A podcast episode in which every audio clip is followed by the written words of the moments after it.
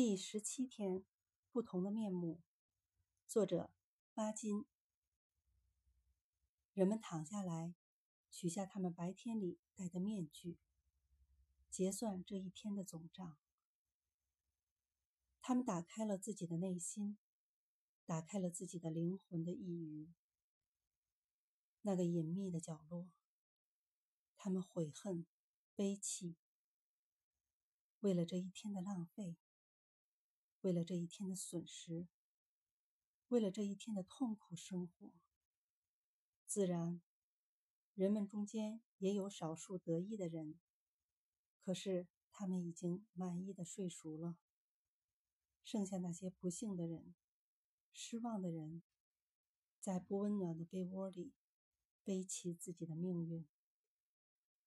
无论是在白天或黑夜，世界都有两个不同的面目。为这两种不同的人而存在。节选自巴金，家。